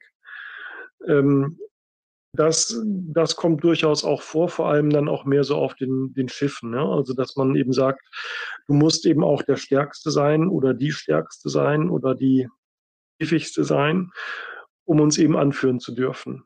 Das, das ist so eine Vorstellung, dass so diese persönliche, persönliche Mut, persönliche Stärke, dass die eben auch eine wesentliche Qualifikation ist, dafür so ein, ein Gebilde zu leiten. Jetzt ist es aber, das ist erstmal so diese Grundstruktur. Man hat verschiedene Gruppen, die jeweils ihren Anführer stimmen. Und äh, der, der ist es dann aber auch erstmal bis auf weiteres. Ähm, das ganze Land zusammengehalten wird dann dadurch, dass man sagt, diese Anführer, die dort bestimmt sind, die treffen sich. Es gibt ja diese sehr, sehr langen ähm, Winternächte. Und wenn das Jahr am dunkelsten ist, dann findet in der Stadt Torwal das Winterchalding statt, wo also die Hetleute sich äh, treffen können. Und dort gibt es eben so Erste untergleichen, die oberste Hetfrau oder den obersten Hetmann, ähm, die das so leiten letztlich. Aber das geht wirklich mehr so darum, dass man eben auf diesem Chalding, mehrere Tage dauert das dann, die wichtigen Sachen bespricht und dann eben auch die wichtigen Dinge gemeinsam entscheidet. Das, das ist mehr so die, die Idee hinter der ganzen Geschichte. Ähm, was auch sehr wichtig ist in Torwahl äh, sind die Traditionen und da kommen dann wieder die Skalden ins Spiel, die halt Rat geben können und sagen können, ja, ähm, ein ähnlicher Fall wurde vor fünf Generationen so und so entschieden. Und das hatte die und die Auswirkungen, dass wir das damals so und so entschieden haben. Und äh, die eben auch dadurch, dass sie die alten Geschichten weitertragen, dieses, dieses Wissen weitergeben, wie, wie denn die Altvorderen entschieden haben. Also in dem Sinne sind die Torwaler dann auch sehr traditionsbewusst. Das ist jetzt ein bisschen vereinfacht alles dargestellt. Also es gibt noch so spezielle äh, speziell installierte Sachen für, für Dörfer und für Schiffsgemeinschaften und es gibt auch äh, dedizierte Richter und, und sowas alles, aber und eben diese Weissager, diese Godis ähm, und äh, die, die Magier haben so ihre eigene Rechtsprechung und so diese ganzen Sachen, aber ich glaube, das verästet das zu sehr. Ich glaube, das Grund, Grundprinzip ist, ist dieses, das Dargestellte. So berichten die Alten vom Anbeginn im Kampf mit sich selbst und ohne Ordnung so lag die Welt in den Wehen. Zuerst gebar sie bald die Giganten voll roher Kraft im Kampf miteinander, ohne Gnade je zu gewähren. Alsbald die Götter wurden geboren. Sie sahen der Urriesen Unordnung, beschlossen alles zu ordnen. Allwaltender Wahl durchpflügt die Wogen, formt Wellen und Winde nach seinen Willen, macht das Meer sich untertan. Doch Hass gebar auch böse Wesen, die neiden die Ordnung von Göttergnaden. Die Schlange will verderben, weißer Wal bezwingt mit Zähnen und zerschlägt den Leib der Schlange, doch der Kopf entkommt. Auszug aus dem Jaldi-Lied. In Torwal, so viel dürfte den meisten bekannt sein, ist der Glaube in den göttlichen Wal namens Swafnir weit verbreitet. Wer ist eigentlich dieser Swafnir und welche Aspekte vereint er in sich?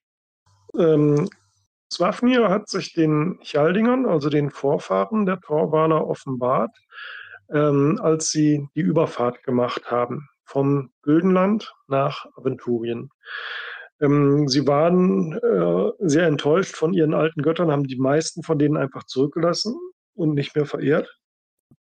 Und während dieser Fahrt hat sich ihnen der Gott äh, Swafnir in Gestalt eines großen Wals ähm, geoffenbart und hat äh, sie auch geführt über das, das Meer, wenn ich mich jetzt recht erinnere, in ihre neue Heimat.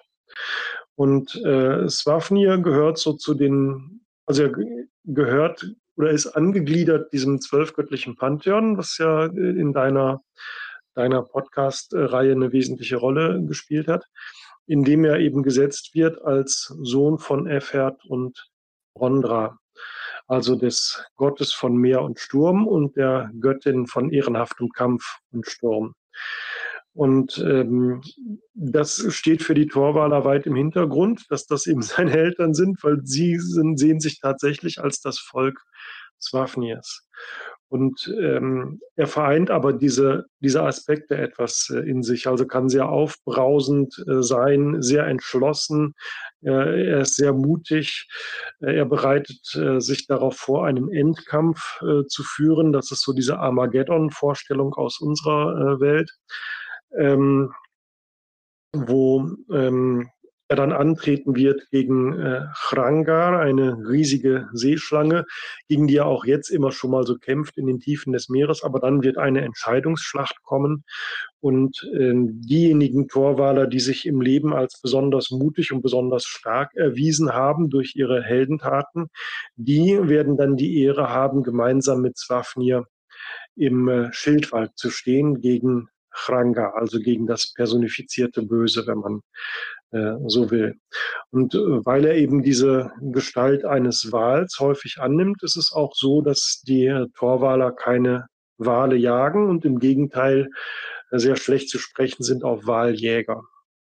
Also das ist auch noch so ein Aspekt in dieser Kultur. Und wir kennen ja von diesen nordischen äh, Völkern in unserer Welt die äh, Berserker, die also äh, so einen, einen Kampfrausch hatten und dann da äh, ja also ganz wild auf ihre Gegner losgegangen sind. Sowas gibt's in Torwahl auch und das sind die Wahlwütigen, also die, die, die von der Wut des Wahls vereinnahmt werden.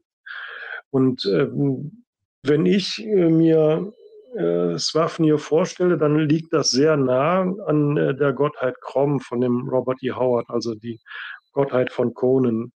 Das ist auch immer etwas, wenn wir jetzt die Phileason-Saga schreiben, der Bernhard und ich, dann schicken wir uns ja die Manuskripte gegenseitig zu und äh, machen auch unsere Anmerkungen dann daran, was, was der andere gerade geschrieben hat. Und gerade diese Anrufungen und Stoßgebete und so weiter zu Swafnir, ähm, da neige ich dazu, da immer noch mal so Hand anzulegen, ähm, weil ich das unpassend finde, wenn man ihn um Beistand bittet, zum Beispiel. Denn man möchte dieser Gottheit ja den eigenen Mut und die eigene Stärke beweisen. Also man wird ganz oft in den Romanen äh, Passagen finden, wo dann eben vielleicht ein Christ gesagt hätte, äh, heilige Jungfrau, steh mir bei oder irgendwie so etwas. Und wo dann aber diese, die Torwaler sagen, äh, Swafnir, schau auf mich schau, wie mutig ich bin, schau, dass ich mich jetzt hier dieser Übermacht stelle und, und dieser Herausforderung stelle und schau auf mich und wenn ich jetzt draufgehe, dann hol mich in einen Schildfall. Swafnir, so sagtest du, ist der Sohn von Rundraun Effert. So ist zumindest die Ansicht der zwölf göttlichen Kirchen. Wie sieht ein Torwaller diesen Sachverhalt? Und wie sieht es allgemein mit der Verehrung der Zwölfe in den Gestaden des Gottwals aus? Also das ist, ähm, da gibt es unterschiedliche Sichten darauf. Das findet man auch in, in dem Quellenmaterial. Da gibt es ja manchmal, also es gibt ja so landeskundliche Beschreibungen und sowas und es gibt einen Regelteil und so weiter. Und es gibt manchmal eben auch äh, so Abschnitte, wo drin steht, äh, Sie als Spielleiter oder Sie gemeinsam mit Ihrer Spielrunde, Sie äh, können sich halt überlegen, wie sie jetzt manche Dinge ausgestalten wollen und wir sind da offen in verschiedene Richtungen. Ja, also es kann man, es ist dann beides in dem Sinne kanonisch. Und da sind durchaus auch Diskussionen, die ähm, Bernhard und ich haben, aber noch mehr Bernhard und ich gemeinsam mit den äh, Leuten, die uns helfen innerhalb der DSA-Redaktion, um das eben stimmig alles äh, darzustellen. Es gibt da eben verschiedene Interpretationen. Unsere Interpretation, die wir dann also in der Romanreihe als unsere Linie da äh, durchziehen, ist, dass die Torwaler sich tatsächlich als das Volk äh, Swafniers sehen, dass das absolut dominiert. Also äh, es ist extrem ungewöhnlich, wenn ein Torwaler sagen würde, mit Swafnir kann ich nichts anfangen. Ähm, das ist also das, der bestimmende Glaube, den man dort hat. Ähm, Rondra spielt kaum eine Rolle. Effert schon, aber nicht so sehr als, als Person, sondern mehr als, als Kraft, als Naturgewalt. Also als, Person, als, als ja, Personifizierung ist jetzt ein unglückliches Wort, aber als unter der Gestalt von Effert verehrt man das Meer als solches und den Sturm als solches, was beides für sie. Also das äh, ist schon präsent in dem, in dem Sinne, aber nicht so als Person, die man jetzt verehrt. Und das das sind noch so die, also Efert ist, ist noch so einer von, von den zwölf Göttern, die da sehr präsent sind. Und alles, was danach kommt, da hat man dann noch Travia. Travia, das kann man sich vielleicht auch, da kann man sich vielleicht auch einfühlen, wenn man sagt, man hat so diese langen, langen Fahrten, Seefahrten, auf denen man da unterwegs ist, dann sehnt man sich vielleicht auch irgendwann wieder nach der Heimat. Und für die Heimat steht eben Travia. Und äh, wenn man jetzt monatelang auf See gewesen ist, dann will man dann äh, vielleicht auch mal wieder die, die heimischen Küsten sehen und die äh, in dem Langhaus eben mit der eigenen Sippe da Zeit verbringen und sowas. Und deswegen ist Travia da recht äh, angesehen. Aber ähm, in unserer Interpretation, und das ist halt, da sind wir jetzt in diesem Interpretationsbereich, ist Travia zwar eigentlich eine Gottheit, die die Torballer durchaus auch oder die Chaldinger durchaus aus ihrer alten Heimat mitgenommen haben, die aber massiv an, an Bedeutung verloren hat über die Zeit. Und jetzt, zu der Zeit, in der die unsere Romanreihe äh, spielt, wieder an Bedeutung gewinnt, im Wesentlichen durch die kluge äh, Missionsarbeit von Mutter Kunja, die dort also in in der Stadt Torwal ihren Travia-Tempel unterhält. Und sie ist deswegen klug, geht klug vor, weil sie eben äh, die Konfrontation vermeidet mit manchen Sitten, die in Torwal einfach äh, herrschen. Insbesondere was so das Familienbild angeht.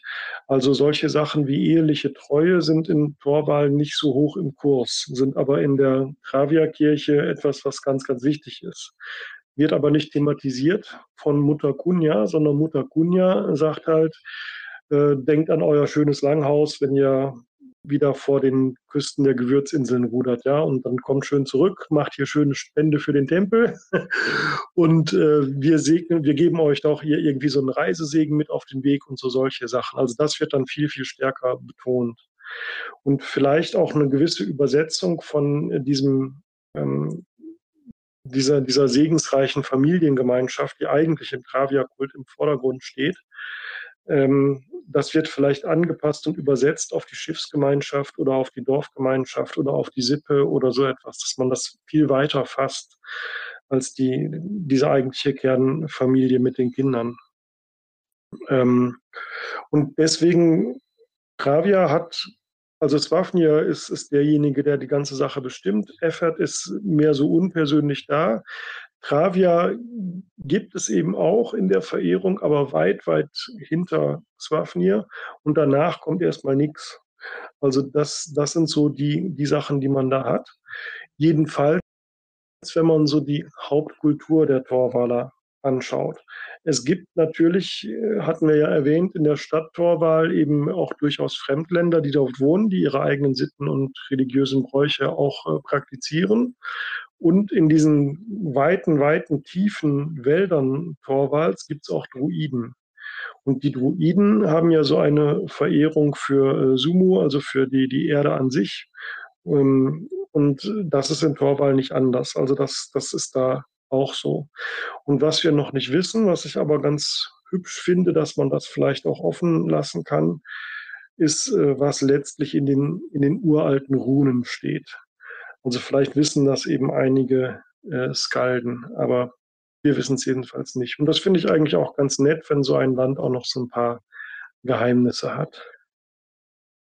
Und wie sieht es, nur um nochmal speziell nachzubohren, weil das halt ein zentrales Thema der Sendung im Wahlregister mit den anderen aus. Insbesondere Braios hat ja in Torwall jetzt nicht gerade den besten Ruf, klingt zumindest ab und an mal an.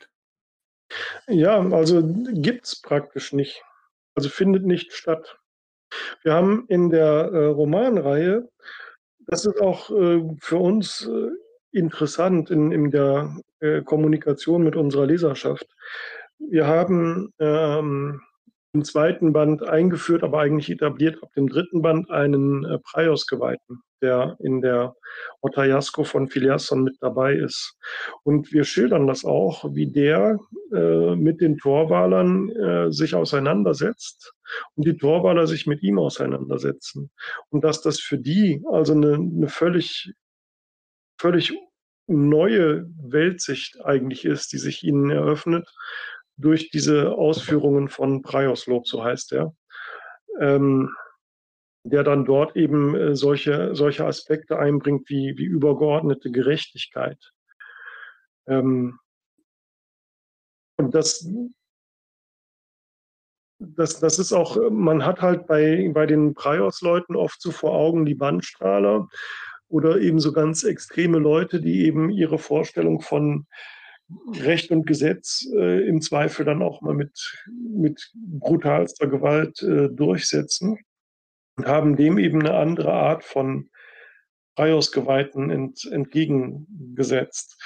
Und diese Idee äh, von, von einer übergeordneten Gerechtigkeit, die für jeden gilt, unabhängig von seinem Verdienst, unabhängig davon, wie mutig und stark er ist, was ja letztlich die Forderungen von Zwafnir sind, mutig und stark zu sein, die aber einfach für jeden gelten, die knallen natürlich aufeinander mit dieser Vorstellung, dass man auch mal eine zünftige Plünderfahrt machen kann. Ne? Und irgendjemandem, der gar nichts dafür kann, mal eben das Haus über dem Kopf anzündet und dann da mit seinen Reichtümern wieder abzieht. Was ja auch nicht unbedingt im Sinne der Travia-Kirche ist. Ja, das ist nämlich, das sind so diese Reibungspunkte, wo man eben äh, dann auch sagt, Mutter Kunja agiert da klug. Also das ist, das ist sogar in dem Quellenmaterial beschrieben, dass dieser Ravia-Tempel in Torwal äh, immer mal wieder Geschenke bekommt, auch von Plünderfahrern und die auch annimmt. Also das, das ist eben nicht so, dass die da sehr dogmatisch darauf steht und sagt, nee, da habt ihr jetzt also ein Heim verwüstet und das nehme ich nicht, sondern die sagt halt auch, ist ja nett, dass ihr uns, an uns gedacht habt, ja. dass ihr etwas mitbringt von eurer weiten Fahrt. Aber Praios an sich ist halt diese ganze Vorstellung eines von, von einer Gottheit letztlich gestifteten Rechts, eines Adels, der eben auf der Gottheit der Herrschaft, was Praios ja auch ist, ähm, basiert und äh, eines kodifizierten schriftlichen Rechts, das immer unverbrüchlich äh, und immer gleich gilt das, das widerspricht dieser torwalschen Tradition, wo eben es keine Adelslinien in dem Sinne äh, gibt und wo das Recht auch etwas ist, was auf einer, einer gemeinsamen Versammlung erkundet und dann für den Einzelfall äh, festgelegt wird. Also das ist sehr schlecht kompatibel im Grunde. Aber was mir sehr gut äh, gefällt, ist, dass wir eben aufgrund der Länge unserer Romanreihe auch die Möglichkeit haben, das in einer gewissen Tiefe auch zu beleuchten und äh, diese Thematik auch mal zu verfolgen. Ob denn nicht auch jemand, der in dieser torwalschen Kultur aufgewachsen ist, diesem Grundprinzip der Gerechtigkeit zum Beispiel, ob der dem nicht einfach auch mal was abgewinnen kann.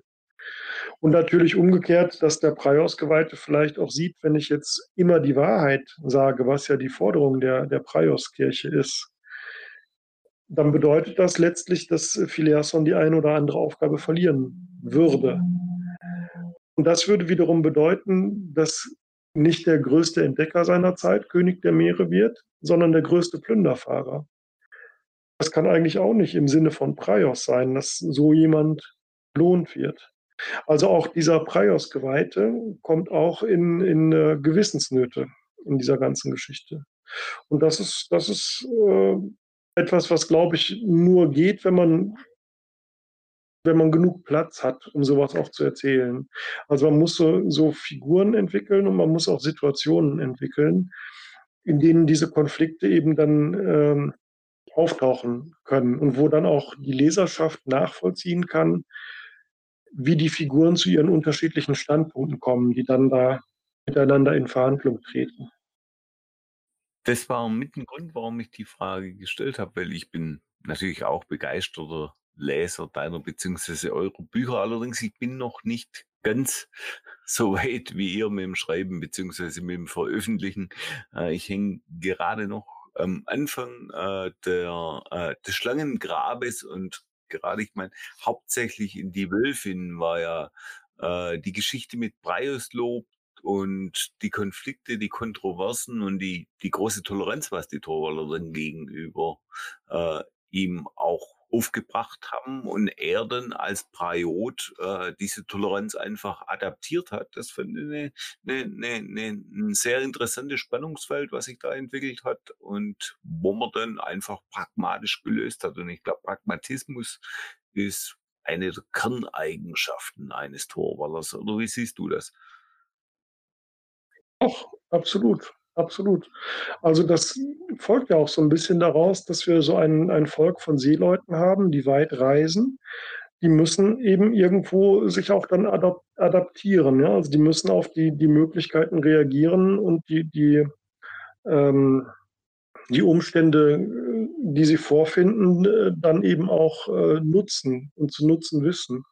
Und das kann manchmal sein, die Klappe halten. Wenn man jetzt einen Handelspartner hat, der eben drei Haussklaven hat und einer davon ist der Schreiber, der das Geschäft jetzt hier dokumentiert, dann kann man sich eben diesen äh, unglaublich äh, lukrativen Handel mit, der, äh, mit, den, mit den fein gewebten Stoffen aus dem Horasreich, mit der geklöppelten Spitze aus Drol oder was immer es dann da gibt, den kann man sich dann nicht entgehen lassen, weil man auf dem Prinzip äh, beharrt, dass man mit äh, Sklavenbesitzern nichts zu tun haben will. Ja.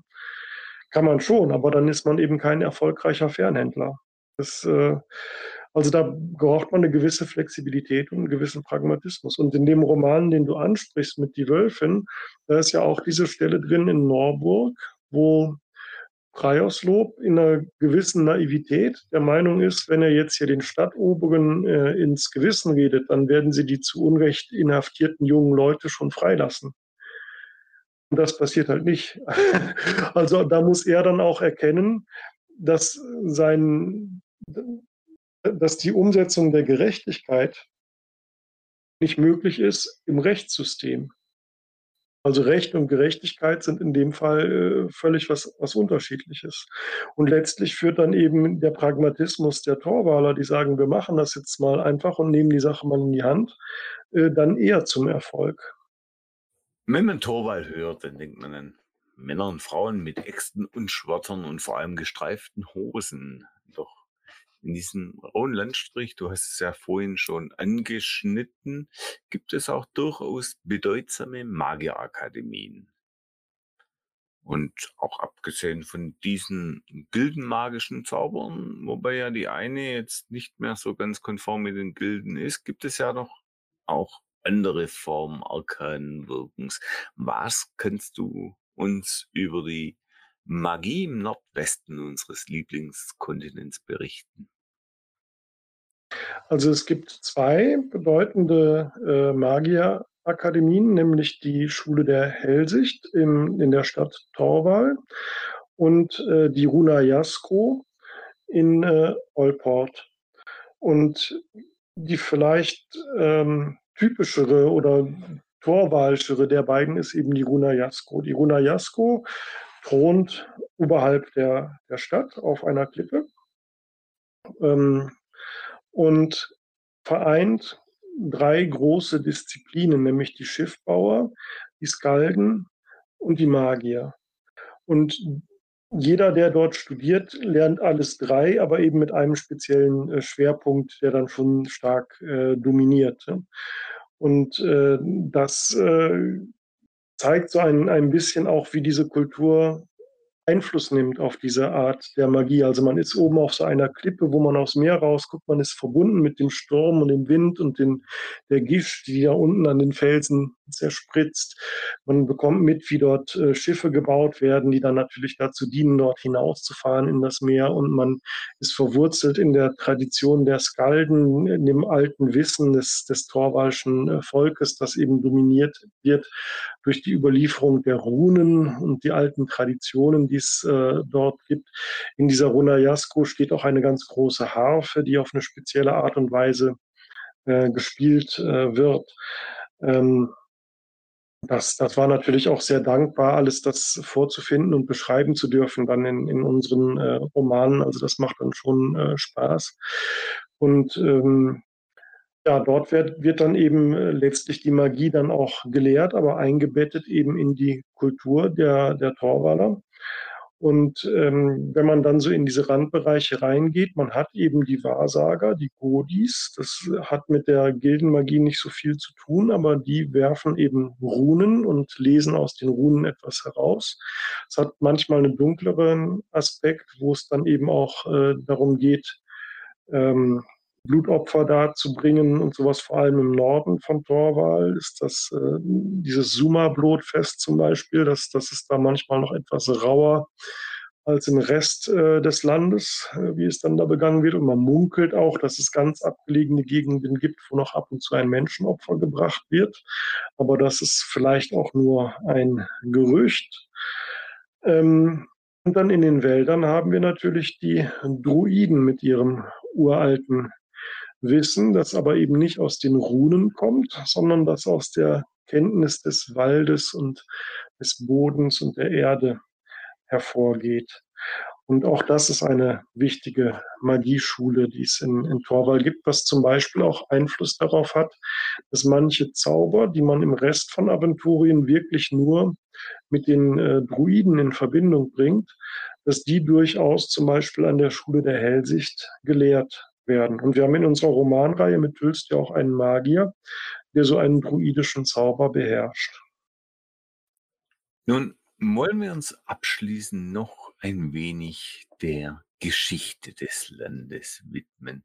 Du hast ja vorhin schon erwähnt, äh, dass äh, die Torwaller bzw. die Jaldinger ähm, aus dem Güldenland übersiedelten meines Wissens sogar deutlich vor der Anlandung der Siedler, die dann das Bosporanische Reich begründeten, was ja wieder eine Parallele zu den Wikingern und der Erstentdeckung Amerikas wäre. Ähm, was kannst du uns in einem kurzen Abriss zur Geschichte von Torwal berichten? Also das ist völlig richtig. Die sind halt soweit man weiß, äh, die ersten Güldenländer gewesen, die ihren Fuß auf aventurischem Boden gesetzt haben. Und wenn ich mich jetzt nicht völlig täusche, ich hoffe, dass ich mich da jetzt nicht blamiere, war das auch in Olport. Also dort in dieser Bucht von Olport sind sie, glaube ich, äh, angelandet. Und ähm, das, das war so der, der Beginn der Besiedlung dieses Landes und das war bevor das äh, Bosporanische Reich gegründet worden ist. Und ansonsten kann man, glaube ich, äh, generell sagen, dass das Torwahl sehr geprägt ist von dieser Wahrnehmung, man sei das Land der Freien. Man hat eben keine Sklaverei, man hat im Grunde auch eigentlich keine so wichtige Gefängnisstrafe, diese ganzen Sachen, das hat man alles so nicht. Ähm, man hat kein, erst recht keine Leibeigenschaft oder so ein Kokolores, ja. das kann alles knicken. Ähm, es geht eben darum, man eifert auch als Volk von Swafnir diesen Idealen nach, äh, Kraft und äh, Stärke und Mut, äh, auch durchaus Gewitztheit, äh, eine gewisse Form von Ehrlichkeit, aber auch Spottlust oder so. Also man, man hält die Kinder und überhaupt auch alle, die da wohnen, schon an, dass man sagt, mach was aus dir, vertraue auf dich, vertraue auf deine Fähigkeiten. Und äh, ja, the sky is the limit, wenn du, wenn du so willst. Auf der anderen Seite eben auch immer diese Sache, dass man sagt, man hat ähm, die Gemeinschaft, die auch wichtig ist, damit man gemeinsam durch den Winter kommt und durch die harten Zeiten kommt oder auch gemeinsam ein Schiff finanziert. Daher kommt übrigens der Begriff Ottajasko. Die Drachenschiffe heißen Otta und Ottajasko ist eben dann diese Gemeinschaft, die gemeinsam ein Schiff finanziert und auch mit dem Schiff dann fährt. Ähm, und das hat dieses Land halt geprägt. Man hat dieses Selbstverständnis, man ist äh, frei, man will seine eigenen Sachen machen, man will sich niemandem unterwerfen, auch nicht den Mittelreichern, was aber öfter mal versucht äh, worden ist. In gewisser Weise sieht man also ein gewisses Recht des Stärkeren, was sich in Plünderfahrten immer wieder äh, geäußert hat. Und ähm, aber auch eine große Neugier, was eben in diesen Entdeckungs- und Handelsfahrten sich dann niederschlägt. Und das äh, prägt Torwahl eben bis, bis heute, kann man sagen. Ne?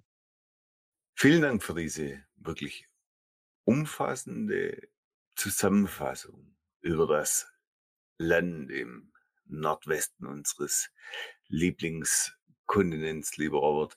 Ähm, du hast uns, denke ich mal, wirklich einen guten Eindruck über die Torwalsche Kultur, die Geschichte und den Glauben an den Gott als Waffnir vermitteln können. Dann sage ich herzlichen Dank und wünsche dir allzeit Swafnir Segen und das Wohl weiterhin viel Erfolg mit der Filiasson-Romanreihe. Ja, vielen Dank, dass ich dabei sein durfte. Es war mir ein Fest. Das wohl. Nun, dann bleibt mir nichts weiter als zu hoffen, dass euch diese Folge mit dem etwas geänderten Format der Sendung mit dem Alrik gefallen hat und nur noch zum Sagen, bis bald, irgendwo in Aventurien. Euer Alrik.